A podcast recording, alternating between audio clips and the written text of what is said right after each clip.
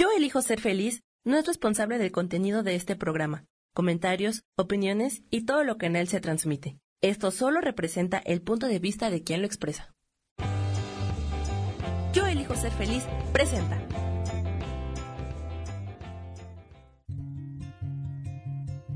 Volver a brillar, volver a sentir vitalidad. Bienvenido al programa.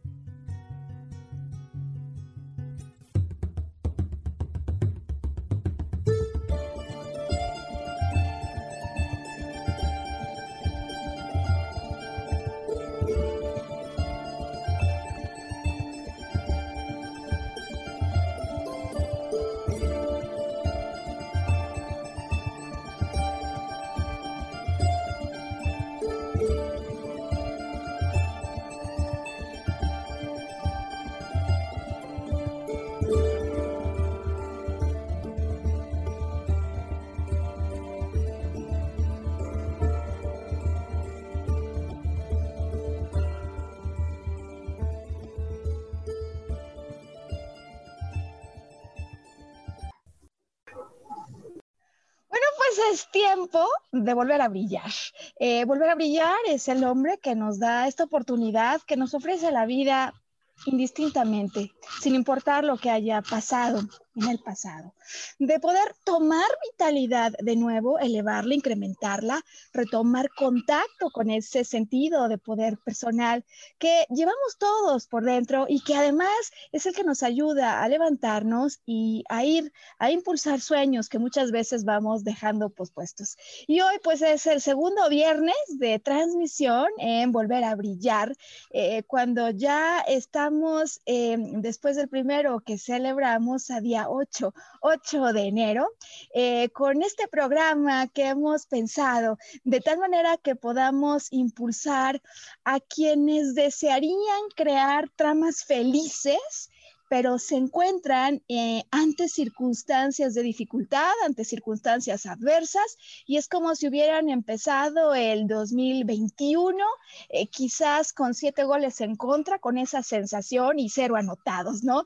Y es eh, mucho más, digamos, retador iniciar un año cuando parece que de salida el, em, el, el, pues sí, la cuenta va en contra, que cuando todo parece ir bien y este 2021 sin duda, pues arranca planteando desafíos distintos. Y esa es la razón por la que nosotros también hemos pensado hoy en hacer algo distinto. Y ya verás que en pantalla me acompaña un gran amigo, un profesional al que respeto mucho y a quien voy a presentar hoy contigo porque nos va a estar ayudando en, la trama y en la conducción del programa. Sergio Cuellar, estoy feliz que estés con nosotros. Bienvenido. Un gusto, Maro. Muchas gracias por recibirme. Un saludo a ti y a auditorio. Y pues vamos a platicar porque es un tema muy, muy interesante. Vamos a platicar de un tema súper interesante y lo que hemos pensado para hacer distinto este programa es incorporar el punto de vista de una persona especializada en eso, lo que le llaman semiótica. Y voy a pedirte, Sergio, si nos platicas qué significa la semiótica y vamos a platicar la sorpresa que hemos preparado para acompañar eh, la trama y la reflexión del programa del día de hoy. ¿Qué es la semiótica y cómo la vamos a aplicar hoy? Bueno, la semiótica es el estudio de los símbolos creados por el hombre con la finalidad de comunicar algo o no. ¿Qué es esto? Es básicamente es lenguaje no verbal, ¿no? A través de símbolos eh, abstractos o a través de símbolos concretos. Lo que puedes ver tú que es una representación de algún concepto que solamente basta verlo para que toda la comunidad tenga el mismo significado universal. Ok, es decir, si te entiendo bien, es una especie de comunicación a través de símbolos o de realidades que no requieren demasiadas palabras para que todos entendamos de ellas lo mismo. Exactamente, la base de la semiótica eh, está constituida en el hecho de que cualquier símbolo, cuando es adoptado por una comunidad, es válido. Tengamos el ejemplo de la Cruz Roja. La Cruz Roja basta con ver el signo de la cruz eh, y que es roja para saber que es un organismo de ayuda a nivel mundial. Ok, eh, eso a que le llaman semiótica en el mundo de las comunicaciones me da la sensación que en el mundo de la psicología le llamamos el inconsciente colectivo. Eh, y seguramente quienes nos ven dirán, oye, ¿y esto qué tiene que ver con poder tramar de una manera feliz el 2021 si me encuentro en circunstancias adversas. Así que aquí viene la sorpresa que hemos preparado para este programa y que la verdad que en preparación para esto ya solo yo de lo que me ha platicado Sergio he reflexionado y aprendido y espero que tú lo puedas hacer de la misma manera. Eh, hay por allí en los, eh, digamos, en los archivos eh, históricos de la humanidad una novela que causó gran revuelo y que sin duda es una de las que se considera más exitosas de todos los tiempos, que posiblemente algunos hayamos de lejos oído hablar de ella y cuya simbología y cuya historia hoy nos trae muchísimo que aportar para todas esas personas que inician el año sin mucha claridad de rumbo, más que escapar de alguna realidad de dificultad en la que se encuentran. Y estoy hablando de la historia del conde de Montecristo, de Alejandro Dumas, 1844 eh, me parece, ya Sergio nos va a contar ahora la historia. Es decir, como muchos no somos tan familiares, vamos a iniciar el programa con una primera fase en la que Sergio nos platica la historia y luego en la segunda y tercera parte del programa hacemos la reflexión. Tenemos hoy siete puntos para reflexionar bajo la historia del conde de Montecristo y lo que podemos aprender a raíz de esta historia eh, y cómo lo podríamos aplicar si es que nos encontramos en una situación de dificultad y cuando empieza el partido uno se siente ya con goles en contra, pero en definitiva tenemos la intención y el deseo de crear tramas felices aún ante circunstancias adversas. Esa va a ser la tónica del programa. Así que Sergio, es tuyo el espacio para que nos cuentes a los que como yo no sabíamos nada acerca del conde de Montecristo, la historia de qué se trata, si nos puedes eh, platicar, meter a este pues melodrama, ¿no? Bueno, el conde de Montecristo, como bien mencionas, es fruto de la imaginación de Alejandro Dumas, que fue un escritor eh, alrededor del año 1800 en Francia, ¿sí? Eh, un escritor muy, muy prolífico que tiene obras también como Los Tres Mosqueteros, eh, eh, Caballero de la Noche y, otra serie. Pero yo creo que El Conde de Montecristo tiene una historia muy, muy peculiar. está basada en la vida de Edmundo Dantes. Edmundo Dantes es un personaje ficticio, no era otra cosa más que un campesino transformado en marinero, enamorado de la bellísima Mercedes, una aristócrata francesa, ¿no? Eh, era correspondido y de alguna manera eh, su relación este, se desarrolla este, debajo de los cánones de la sociedad de aquellos tiempos, ¿no? O sea, el campesino eh, marinero con la aristócrata se entienden, se corresponden, aunque al mundo eso no le interese. Cabe mencionar que eh, antes de un, un joven muy, muy agraciado, muy guapo, grande, de gran presencia, y él llega a bordo del Faraón, que era un buque mercante muy, muy grande, al puerto de Marsella. Ok. Cuando, cuando llega al puerto de Marsella, eh, fallece el capitán, el capitán del Faraón. Okay. El señor Morel, que era el administrador de, pues, aquella flota, lo nombra segundo del barco. Okay. En su alegría, Edmundo pues visualiza un futuro mejor, visualiza eh, las posibilidades de por fin casarse con su amada Mercedes.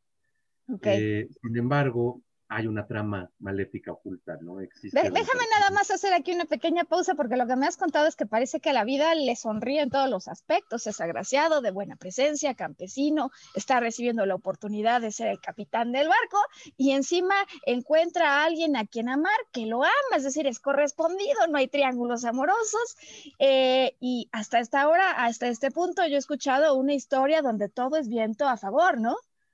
Exactamente, todo parece sonreírle en la vida de este joven, sin embargo no sabe la nube que se cierne sobre su cabeza, ¿no? Y en ese momento es cuando aparece don Fernando Montero, que es un conde aristócrata francés que se crió junto a la bellísima Mercedes. Okay. Y en algún momento de, de, la vida, él guarda sus intenciones ocultas, porque en realidad amaba en secreto a su amiga Mercedes, ¿no? O sea que sí hay triángulo. Exactamente, es un triángulo amoroso donde una de las partes es no correspondida y guarda su amor en secreto. Sin embargo, cuando se entera del romance con, de Mercedes y Edmundo, él urde un plan. Y este plan lo lleva a cabo con varias personas que son personajes secundarios y logra encarcelar a Edmundo Dantes en el castillo de Ida. ¿Oh, pero por qué? Porque era la única forma que tenía él de quitar de en medio a Edmundo y poder conquistar a Mercedes. Ok, suena injusticia, suena a traición, algo raro allí, ¿no? una, traición completamente este, inequívoca. Y bueno, le hace creer a Mercedes que Edmundo muere en el castillo de Iris. Ah, pues, o sea, lo manda a la cárcel y a ella que estaba enamorada de él le hace pensar que él ha muerto. Exactamente. ¿Qué sucede a continuación? En un corte A, en un, este, presente alterno, Edmundo llega al castillo, es tratado como un reo más en aquellas épocas de 1800, en una Francia este, completamente en ciernes de la revolución. Ok. Y este, mm, ahí conoce al abate Faria. El abate Faria era un anciano italiano que estaba condenado de por vida en el castillo de Yves. Sí. Y en, su deseo de escapar, el abate Faria, ¿qué hace? Cava un túnel para poder huir del castillo. Pero se equivoca de dirección y va a dar a la celda del mundo. O sea, hay un compañero de, prisión que por azares del destino, en lugar de salir, va a dar al lugar en el que se encuentra el mundo. ¿Ok? Exactamente. Y es ahí donde entablan una amistad que al pasar de los años se vuelve muy, muy fuerte eh, no sin antes mencionarte que el abate le confía la existencia de un tesoro oculto al mundo. Ok, ha sido traicionado, pero hay la promesa de un tesoro. Exactamente. Sin embargo, pues desarrollan una muy, muy buena amistad. Se protegen entre los dos y los dos deciden cavar otro túnel para escapar del castillo. Ok. Pasan los años en lo que cavan el túnel, en lo que siguen afianzando su amistad y desgraciadamente el abate Faria muere. Wow. Y es donde Edmundo ve la oportunidad de escapar del castillo. ¿Cómo? Él se envuelve en el sudario del abate Faria y en aquella época se usaba que arrojaran los cadáveres al mar porque no tenían otra forma de deshacerse de ellos en una isla. Ok. Los guardias lanzan el cadáver del abate Faria al mar, sin embargo, desconocen que en realidad el que está lanzando el mar es Edmundo Dantes. De acuerdo. Edmundo logra sobrevivir, escapa, y se dedica a través de los años a la búsqueda de ese tesoro hasta que por fin lo encuentra. Oh. Era tal. sí estaba bueno, sí estaba bueno el tesoro entonces. Sí, no, era, una, era, era, lo describen como una, una fortuna completamente inmensa. ¿Y qué sucede? Cuando finalmente lo encuentra, no sin antes urdir en su coraje, en su despecho, en su desesperación, un plan de venganza. Ok. Porque él sabía que, que, el conde Mondego lo había traicionado. Y lo había encarcelado injustamente.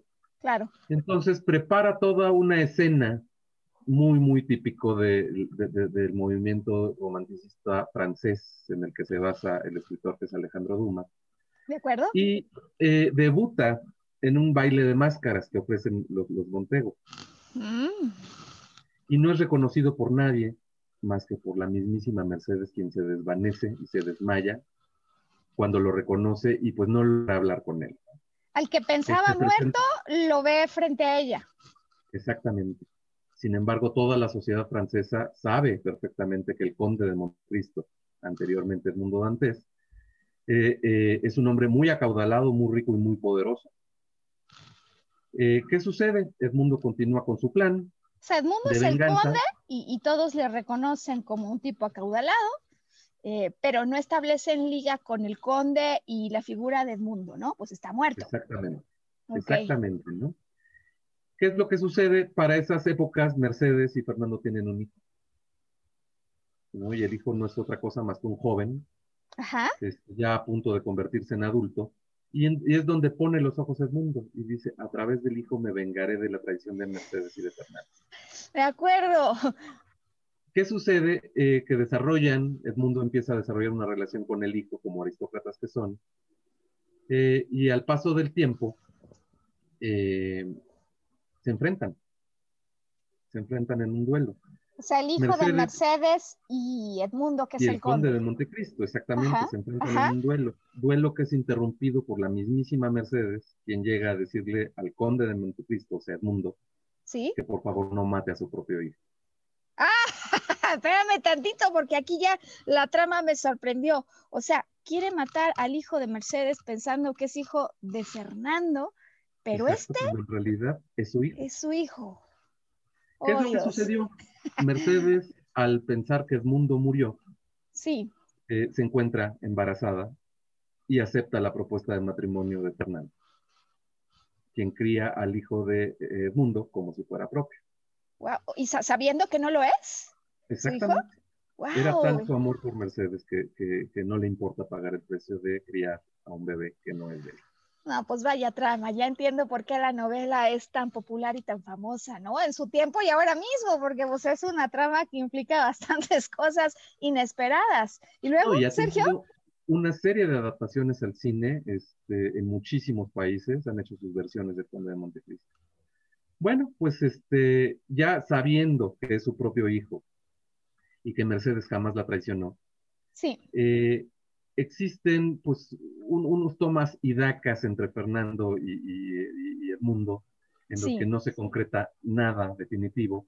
Sin embargo, es aquí donde eh, distintas culturas han adoptado distintos finales. Sin embargo, el más común es que Fernando, al saberse repudiado, abandonado y solo, se pega un tiro eh, y se suicida.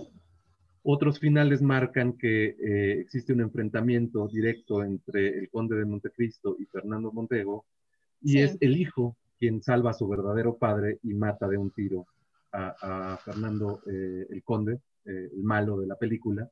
sí, Sí, y la moraleja es que al final el conde de Montecristo, Edmundo Dantes, se retira a vivir su amor con Mercedes, wow. rodeado del cariño de su hijo y Mm. con una fortuna inmensamente grande.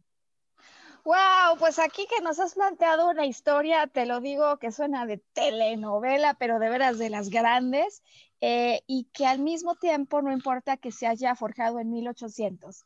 A mí me parece que tiene muchos símbolos en lo que nos has contado, ido tomando nota, eh, que vale la pena tomar para traer a este momento actual y poder ayudar a aquellas personas, ya decíamos, que han arrancado el año con una dificultad encima, con una circunstancia adversa en contra y con lo cual este va a ser el punto en el que le vamos a pedir a Sam que introduzca comerciales para los formatos del programa que los requieren. Eh, y en cuanto estemos de vuelta, ¿te parece, Sergio? Vamos a platicar un poco del contexto de situación actual en el que creemos que esto puede ser aplicable y luego vamos por las siete reflexiones con las que hoy queremos acompañar la transmisión, así como el arranque de año para todos aquellos que desean tener una trama feliz en este 2021, pero empiezan con circunstancias adversas. Hoy volver a brillar, eh, ya volvemos. eh, y bueno, para quienes siguen con nosotros en el formato en video, sabemos que no hay pausa, así que este es el punto en el que damos la bienvenida a quienes retoman con nosotros el programa para su segunda parte. Y continuamos en lo dicho. Eh, ¿Qué casos eh, vamos a contemplar hoy en relación a desafíos? Eh, y ya nos va a ir platicando Sergio. Yo he disfrutado muchísimo por Sergio, eh, por cierto, Sergio, como toda esta introducción, porque como te puedes dar cuenta, la verdad es que Sergio tiene una cultura espectacular y, y además conoce muy bien todos estos temas. Yo siempre disfruto mucho platicar con él. Eh, y bueno, se me han ocurrido estos cinco. A ver, Sergio, si a ti se te ocurre algún otro. Mira, me parece que hay un desafío muy propio del 2021 eh, que han empezado a experimentar algunas personas cercanas y que es claro y se, y se presenta en tanto eh, la pandemia avanza y llega a más casas. Y es el drama que ocurre cuando la familia que se estaba cuidando tanto, de pronto ve que alguien de la casa que no saben cómo contrajo el COVID. Y entonces hay un fenómeno psicológico emocional que se detona al interior de la familia, donde todos empiezan a ver con ojos de extraño y lo quieren matar, aquel que no tiene idea de cómo se contagió, empiezan entonces, digamos, las, las eh, fracturas fuertes y que antes no se habían visto por el miedo que significa no solo aquel que en este momento lo está experimentando, sino el miedo de ser uno contagiado con todo lo que hemos escuchado.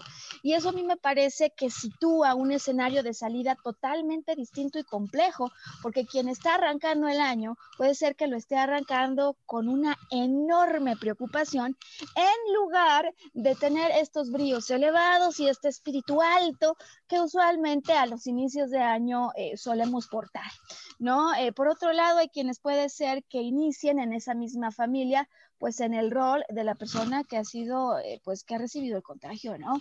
Sin salud perfecta eh, y que todo lo que quiere es estar, sentirse bien, puede respirar con tranquilidad y encima inicia con la culpa y con la sensación de, preocupación porque no vaya a entregar a otros. Eh, tenemos también el caso de los que empiezan el año sin una ocupación remunerada, a quienes hemos estado dirigiendo mucho de nuestro contenido para poder impulsar el espíritu que se necesita y la actitud que se necesita para ir cuantas veces sea necesario. Por eso, que si estás insistiendo tarde o temprano va a venir. Y bueno, pues el año que empieza para el que está lejos de su familia, eh, que quizás se encuentra solo. Eh, escenarios que no parecen siempre ser los más alentadores como punto de partida. Y no sé si a ti se te ocurre algún otro, Sergio. Pues yo creo que estamos en un mundo un poquito complicado en estos momentos. Pasamos por un periodo donde dijimos guardamos las preocupaciones este, para otro momento. Y eh, pues, ¿qué sucede cuando llega enero? Que te topas con la realidad, ¿no? Para aquellos que no tienen trabajo, para aquellas personas que pasaron sus angustias y preocupaciones para ahora en enero empiezo con todo este asunto. Y para aquellas personas este, pues, que están inmersas en la pandemia, en un riesgo de contagio, ¿no? Donde dices, bueno, ahora sí viene la y la realidad pues no es tan prometedora y es una situación que de alguna manera te, pues te pesa, ¿no? Te aplasta. Bien, exacto. estamos hablando de quien empieza el año y en lugar de sentirse con alas, se siente ya con un peso encima. Eh, y fíjate que he ido apuntando, con lo cual me gustaría que vayamos reflexionando juntos, siete elementos en relación a la trama que nos has contado. Yo no la conocía, te, te soy sincera, y me ha dejado sorprendida el ingenio que hay, pero pues sí, por supuesto, en estos símbolos que va a haber, eh, pues muchas similitudes con lo que algunos de nosotros muchas veces enfrentamos, ¿no? Eh, y el primero que he escrito es las, las intrigas y las verdades a medias que luego uno se va creyendo completas, ¿no? Arranca la trama del Conde de Montecristo. ¿Nos puedes recordar entonces cómo, cómo arranca, cómo se plantea eh, el problema, el conflicto a resolver? Pues el conflicto es, muy sencillo, ¿no? Es un hombre que la vida le sonríe aparentemente. Okay. Después, de alguna manera, es traicionado por todo su, todo, su este, entorno, incluido pues su amada, que en quien ella confiaba. Sí. Y pues donde las circunstancias se le vienen encima al punto de perder la libertad, es una de las cosas más preciadas. ¿no? Y, qué bien que hablas de libertad, porque muchos ahora, con motivo de las medidas del confinamiento, es lo primero que piensan que han perdido, ¿no? Y, muchos en el contexto del que hemos hablado de salida, cuando pierden el empleo, se sentían aún en pandemia, quizás en circunstancias afortunadas, y de pronto se sienten traicionados. Es decir, que es un arranque bien simbólico, pero bien representativo. Y yo aquí he subrayado el asunto de las intrigas y las verdades a medias, ¿no? Eh, ya nos contaste al que, Mercedes, ¿no? Eh, piensa que él se ha muerto. Y bueno, pareciera muerto porque en definitiva ha salido de su vida, sin embargo muerto no se encuentra. Y a mí me parece que esto puede ser muy potente como un símbolo para ayudar a reflexionar a quienes hoy arrancan el año con esta dificultad, porque a veces la apariencia y que hay cosas que están perdidas, totalmente muertas frente a nosotros, pero eso solo tiene que ver con el punto de vista de alguien, con las intrigas, eh, con las verdades a medias que alguien nos da. Eh, fíjate que me recuerda esto el caso de una persona muy querida y muy cercana, eh, que está en una casa en la que supuestamente viene el coronavirus y ahora es que hay veces en que no se le toma, creo yo, con la seriedad o el respeto a la situación y entonces alguien hace un cuestionario y dice, ah, pues tiene estos síntomas, tiene coronavirus y arranca la crisis adentro de la casa y la prima de no sé qué cosas toma el teléfono, alerta a toda la familia. Bueno, se arma la de Troya. Eh, atención, intrigas, ¿no? Y verdades a medias. ¿Te ha pasado? Veo que te ríes. ¿Te ha pasado a ti eso en el arranque, el final de año? Lo que pasa es que de alguna manera yo creo que nosotros no somos omniscientes. Quiere decir que no somos, no tenemos la visión 360 grados de todas las situaciones que ocurren, ¿no? Claro. Y el hecho de, tú lo has dicho muchas veces a lo largo de tus programas, ¿no? El hecho de que pienses algo no necesariamente significa que es cierto, ¿no? Hay que ver distintos ángulos, distintas posiciones, y pues hay muchas cosas que ignoramos. Con lo cual, entonces, me parece que la primera reflexión para quienes están empezando con un escenario aparentemente complicado, complejo, por lo pronto a primera vista, eh, me parece que, debe tener que ver con eh, averiguar cosas. Eh, Sabes, el otro día escuchaba a alguien que decía que el miedo no significa otra cosa que no tener todas las respuestas. Es decir, interesante, ¿no? El, el, miedo este, básicamente es miedo, pero a lo desconocido, a lo que no conocemos. ¿no? Claro. Con lo cual la manera de evaporarlo, pues vamos por, vamos por, por las respuestas concretas, eh, porque a mí me parece que en el arranque del año, si uno permite que el escenario se nuble, por las ideas y pensamientos de otros. Se va haciendo más complicado despejar eso y mirar directo al sol y decir, yo lo entiendo, pero yo tengo mi objetivo muy claro. Así que atención a las intrigas y verdades a medias que podrían tener el rol detonante en una historia de aparente adversidad como la que hoy Sergio con la historia del conde de Montecristo pues nos ha venido a plantear. Eh, ahora, a mí me parece espectacular esta segunda parte y la subrayé y de hecho te lo preguntaba cuando nos lo platicabas acerca de cómo en momentos de adversidad, de dificultad, para el que será el conde de Montecristo, Edmundo, estando en prisión, cuando ya no ve la suya, ya nos decías que es difícil, ¿no? Hombre, si cualquier prisión en aquella entonces, mucho peor, eh, pero que llega a él alguien que no esperaba.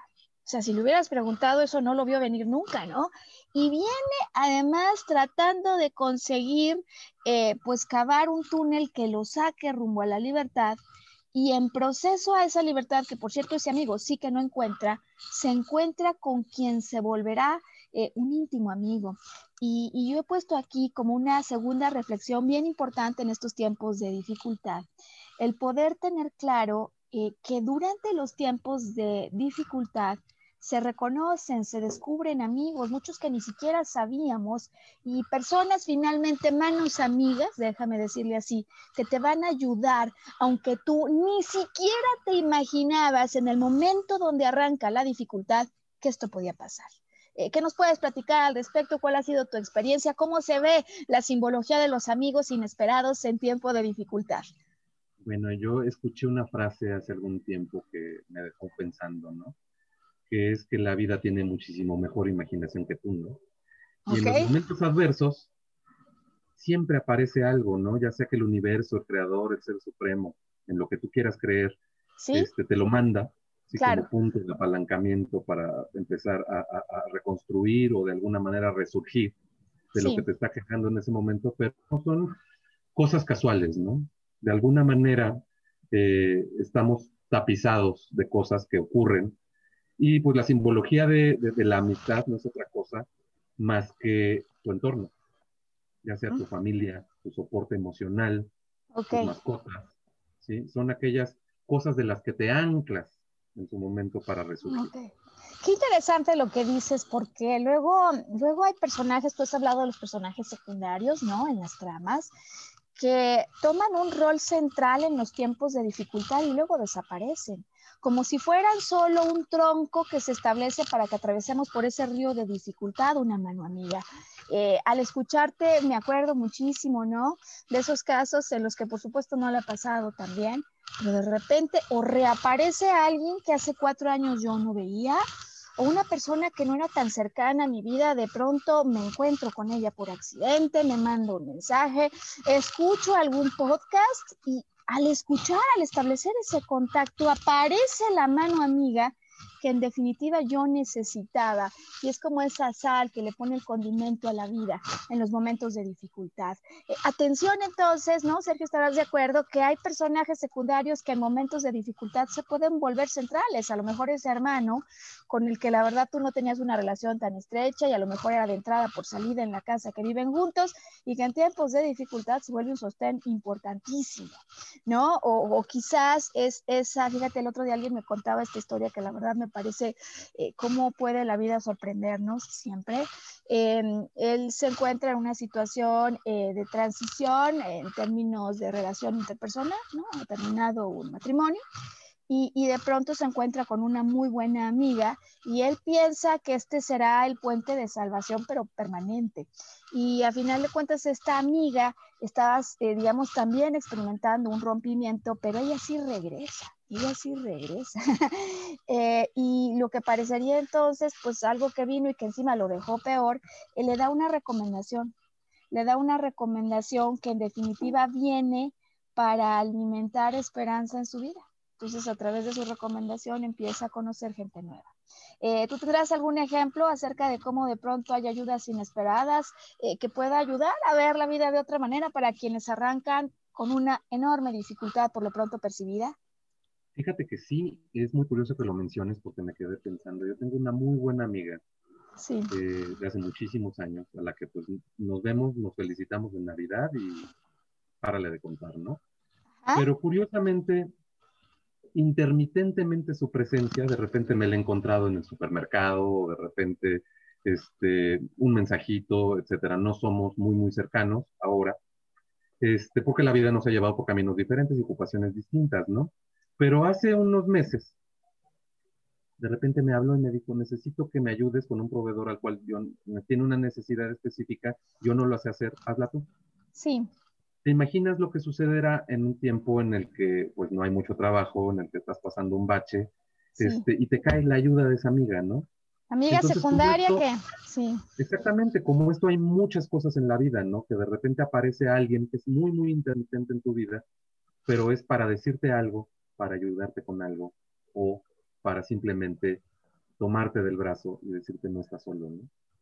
Y fíjate que en definitiva no solo son amigos, en el tercer punto que tengo aquí, tengo subrayado, las ayudas inesperadas. Eh, cuando se ha planteado uno el deseo de salir adelante, ¿no? Y aquí en el tercer punto me gustaría entrar a profundizar, porque hay muchas críticas en relación a la historia del conde de Montecristo que hablan sobre el tema central de la venganza.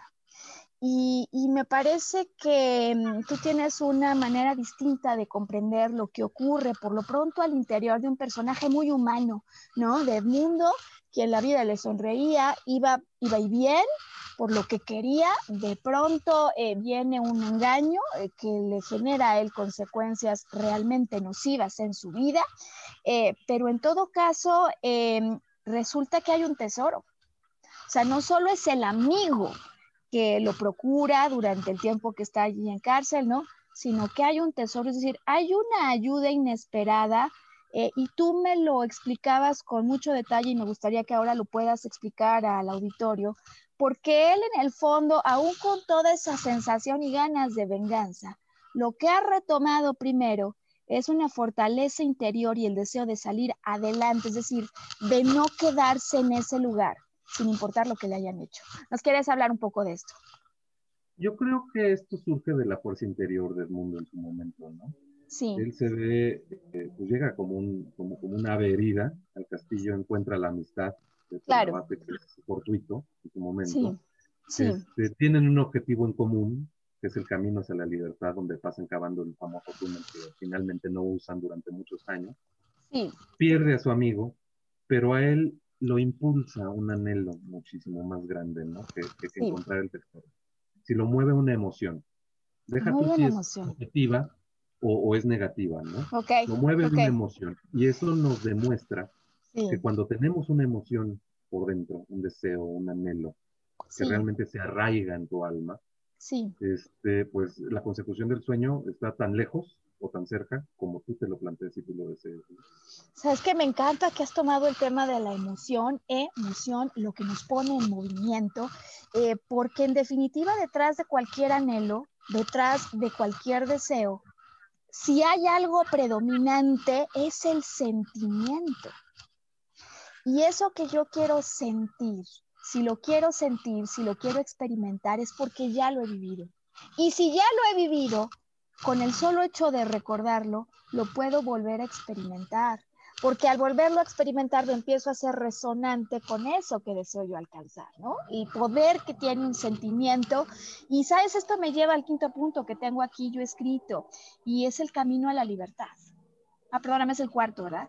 Es el camino a la libertad. Es decir, eh, poder recordar que sin importar la situación en la que te encuentres, cualquiera de los casos que describimos u otro, porque cada quien puede tener el suyo, eh, tú no eres presa de una circunstancia, a no ser que así lo decidas. Y recordar que no somos presas de lo que estamos viviendo, sino que podemos ejercer el derecho, el camino a la libertad. Es el punto de partida para plantearse otras formas de vivir y de enfrentar lo que en principio parece que es totalmente adverso. ¿Qué nos quieres platicar al respecto? Pues yo creo que así como en guionismo, en cine, en teatro, en historias, este, que todos hemos tenido la oportunidad de leer, están lo que llamamos giros, que son giros inesperados, ¿no? Que de alguna manera es cuando la historia lleva un cauce, de repente se quiebra y te quedas este, completamente sorprendido del camino que tomó este, esta historia que estamos este, viendo. En la vida también existe eso, ¿no? Quiebres. Y esto depende del lenguaje del alma, ¿no? Y el lenguaje del alma no es otra cosa más que el sentimiento, que es la emoción, es la forma que el alma tiene de expresarse, ¿no? Es decir, y es lo algo que, genera... nos puede... Perdón. No, no, dime, porque me quedé con la duda de si lo que genera el punto de quiebre entonces es la emoción, y la emoción es lo que abre el camino a la libertad. Tú lo has descrito mucho este, ahorita, ¿no? La emoción, que no es otra cosa que es la disposición al movimiento. Me encanta. Y Me encanta. Ese, ese lenguaje del alma del que te platicaba, donde la emoción es su forma de expresarse, anida en todos nosotros.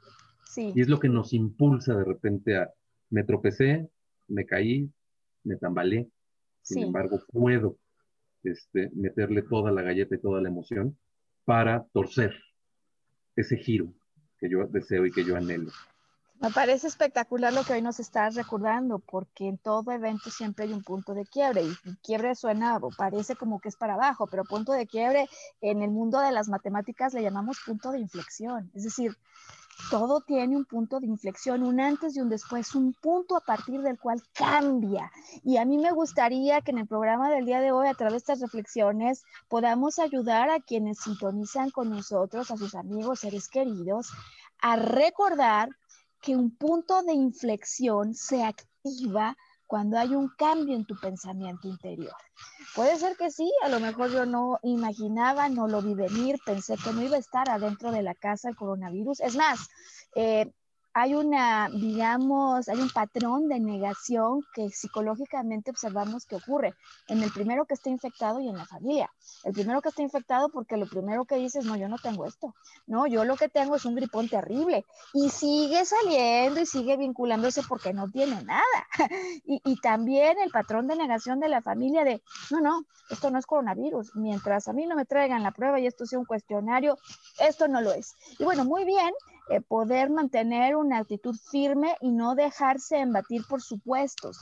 Pero una vez que la cosa se ha confirmado, me parece que tenemos como un río que puede converger a, dos lugares distintos. Uno, yo elijo en mi interior vibrar en miedo potente, que, que, me lleva a cárceles, a lo mejor no en Francia y a lo mejor no en el 1800, pero en mi propia casa y en mi propio cuarto no quiero salir al mundo. Y la otra es como fortaleza y digo, espérame tantito, yo me voy a, yo me voy a enterar bien de qué es esto y voy a encontrar en este desafío formas de reforzar mi sistema inmune, maneras de conectar a lo mejor con amigos que hace muchísimo tiempo ni hablaba por motivo del confinamiento y entender cómo ellos han salido adelante de esto.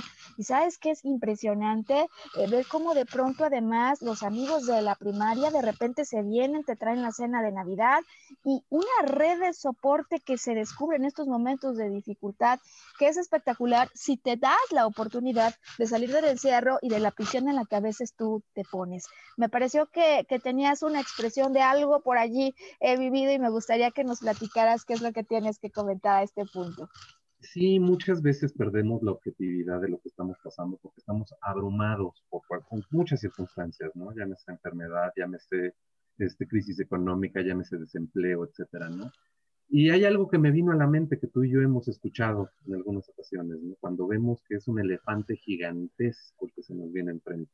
Sí. Y esto es, un consejo muy, muy sabio que escuchamos tú y yo, que es el elefante se vence a pellizcos. El elefante se mata a pellizcos.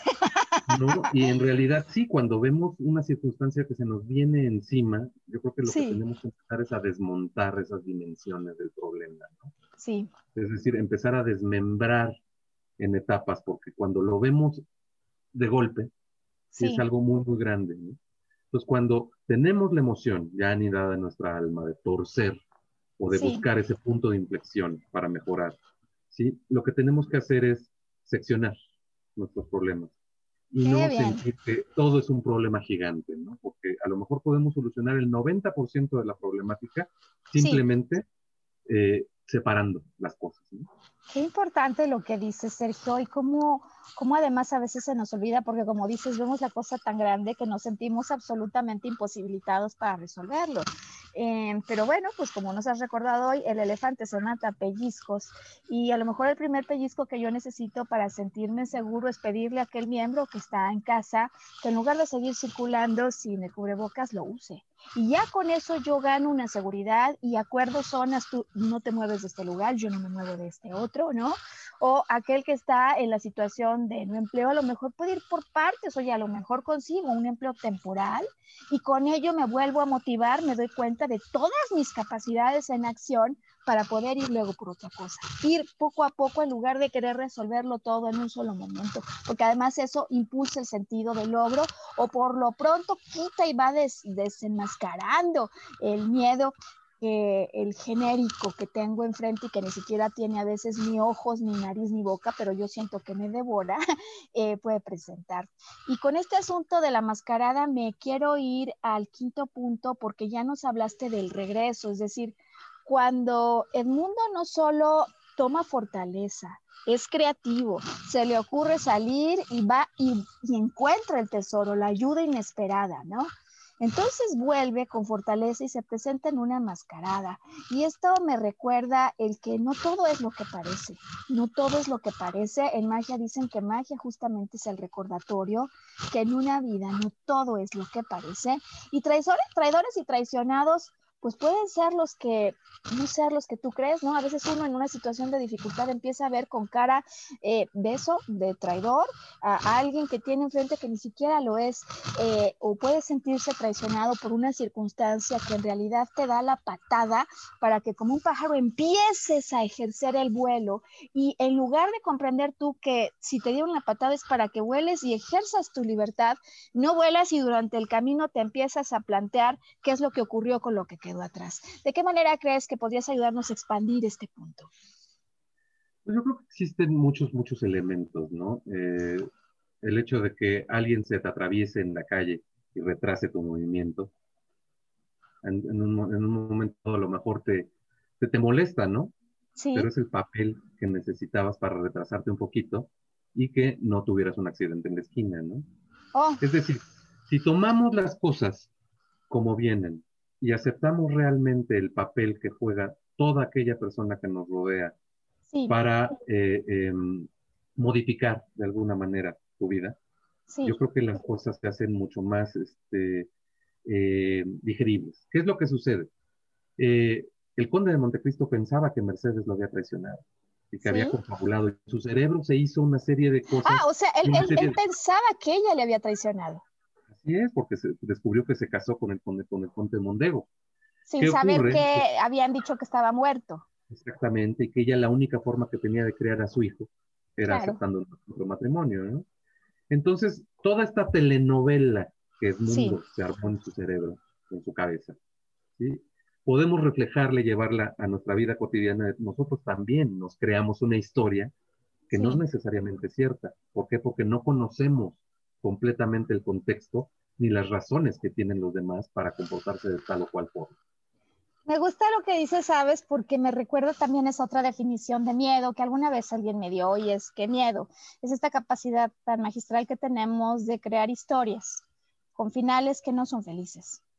Y si podemos hacer una cosa, también podemos hacer otra y podemos ponerle un final feliz al cuento, eh, porque en definitiva las circunstancias de salida que nos has planteado en la historia del conde de Montecristo, pues no lucían tan expansivas, o sea, un amor que yo decía, pues a lo mejor a nadie le importaba, pero luego lo que se supone que a nadie le importa, a todos parece que les importa demasiado, ¿no?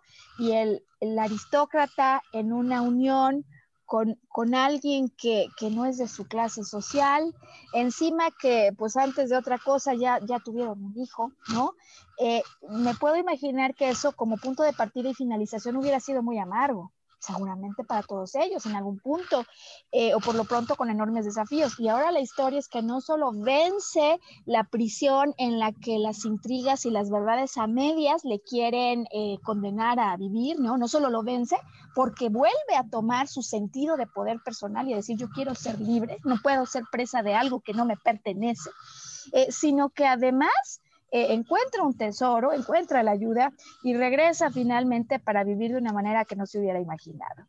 Eh, vamos con el sexto punto conforme ya se acerca el punto de finalización del programa. Y a mí me parece bien interesante, Sergio, en esta historia que hoy nos has contado, el que, pues la verdad que eh, nosotros pensamos que la justicia humana es lo que va a resolver eso, que en el pasado como que nos jugó medio chueco, ¿no? Y en esta historia eh, me parece que de alguna manera Alejandro Dumas nos quiere dejar y poner a reflexionar sobre tantas cosas. Tú decías, no somos omnipotentes, ¿no? Ni sabemos todo, ni lo podemos todo. Y a veces creemos que a nosotros nos toca eh, entregar justicia y hacer que otros paguen lo que a nosotros nos hicieron. Y la verdad es que la vida opera sin esa necesidad, que a veces solo roba nuestra energía. Eh, ¿Qué podrías comentarnos al respecto? Muy, muy interesante, Maru, porque pues yo creo que todos en nuestro camino hemos tenido a alguien que nos ha lastimado, que nos ha hecho daño. Y que guardamos, pues ese de, hoy, pero donde yo te vea en la calle, te, escupo, ¿no? Eh, ya por lo menos. yo creo que la cosa no va por ahí, ¿no? Yo creo que el único que, y lo hemos escuchado mucho, el único que al que le hace daño es a ti mismo. Entonces, ¿qué ocurre? Hablábamos de libertad, que es eso que quiere el mundo, ¿no? Que es lo que lo impulsa a, sobrevivir en ese castillo tan inhóspito. Es lo mismo que nos debe pasar a nosotros. Si queremos ser libres, tenemos que aprender a dejar ir, ¿no? Este, a dejar pasar, ¿sí? ¿Por qué? Porque si respondemos con la misma intensidad de agresión a aquellos que nos lastimaron, nos estamos poniendo exactamente en el mismo nivel. Claro. Y creo que es ahí donde te das cuenta de, no, yo no soy como esa persona. Fíjate que lo que has dicho me parece que nos pone un símbolo, ahora que hemos hablado de la semiótica, que a mí me gustaría entregar conforme va llegando el final del programa a quienes nos escuchan. Porque si alguien me dio la patada de un nido en el que me estaba yo agarrando, incluso estaba aferrado o aferrada, y de pronto tengo que ejercer el vuelo, estas alas que yo tengo se fortalecen cuando en quien me centro es en mí mismo sin importar lo que haya ocurrido, cómo que estoy volando en, estos, en estas dificultades al arranque. Eh, y muchas veces la verdad es que parece que el vuelo va a ser complicado solo porque uno no tiene suficiente experiencia en ese campo. Pero eso es algo que paulatinamente va a pasar si te mantienes firme en el deseo. Eh, con lo cual, bueno, pues sí, la justicia vendrá, yo soy una fiel creyente de la justicia divina, sin lugar a dudas, la vida me lo ha demostrado muchas veces. Y me he dado cuenta cuando yo intento hacer justicia por mis propias manos, eh, que más allá de defender y con respeto mi propia verdad, hay cosas que no me corresponden a mí, ¿no? Y que empezarían a limitar mis capacidades para emprender un vuelo alto porque sigo yo atascado en, algo que no me pertenece. Eh, y me parece que hay un último punto que a mí me gustaría hoy eh, compartir con el auditorio, ya que vamos cerrando este programa. Y lo he escrito así, los finales felices que co-creamos, ¿no? Porque me parece que en la historia del, el del Conde de Montecristo, como en la historia de cualquiera de nuestras vidas, en los diferentes episodios y capítulos por los que vamos atravesando, siempre como que hay una conjunción, ¿no? Una suerte de deseo personal, eh, de intensidad, eh, pero también una suerte de ayuda divina que aparece cuando ante la incertidumbre, en lugar de pulsar en el miedo, me mantengo atento a la manera en la que la vida me va a sorprender. ¿Cuál sería tu último comentario al respecto, Sergio? Que hay que estar atentos a esos chispazos. A mí me ha sucedido, creo que a ti también, y creo que a muchas personas de las que te están escuchando, les ha sucedido que de repente hay chispazos que no sabes ni de dónde vinieron, pero que si estuvieras, si estás centrado en toda la pena, en toda la carga que te agobia, no los ves. Y esos chispazos vienen del universo, del ser supremo, del creador, de, no sé, ¿no? Pero vienen para ayudarte. Y si estás atento y te das cuenta de esos chispazos, viene un cambio muy, muy grande en lo que estás viviendo.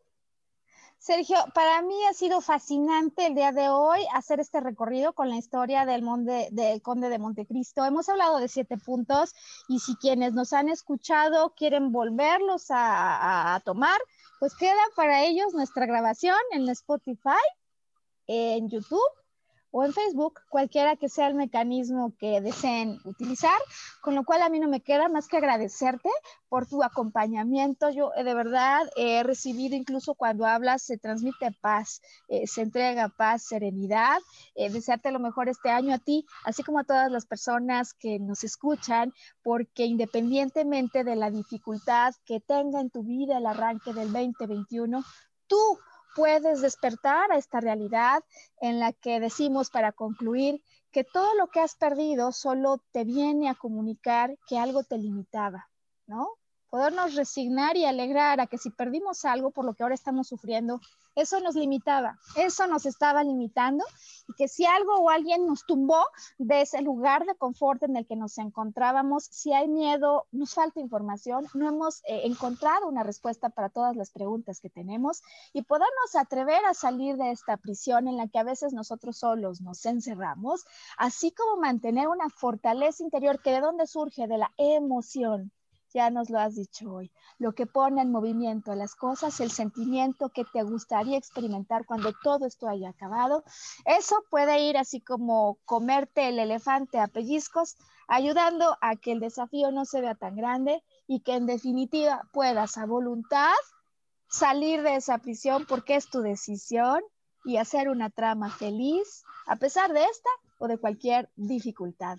Pues que nos vuelvan a escuchar, Sergio, tu despedida. Muchísimas gracias a todos por escucharnos, por recibirnos y pues les deseo que este inicio de año sea muy prometedor para todos. Oye, pues tu despedida de tu principio, porque a mí se me hace que te vamos a traer de cuando en cuando a volver a brillar y que nos des estas revisiones literarias que gozamos muchísimo, pero con ese sentido de profundidad. Pues que decidas ser feliz esta semana y que vuelvas a sintonizar con nosotros cuando en una semana estemos listos y sea tiempo de volver a brillar. Eh, gracias por tu compañía, Sergio, y muy feliz 2021. Hasta la próxima semana.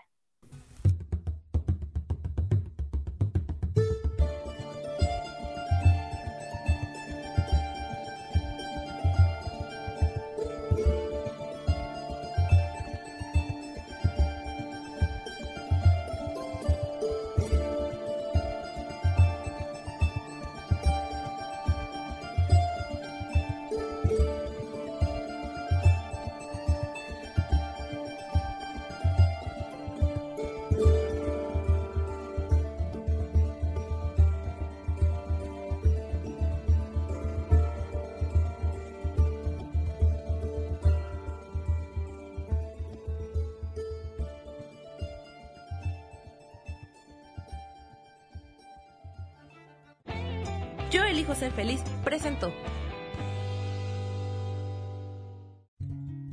Volver a brillar. Recuperar la sensación de tu poder personal. Nos vemos en la siguiente transmisión de este programa. Esta fue una producción de Yo elijo ser feliz. Derechos reservados.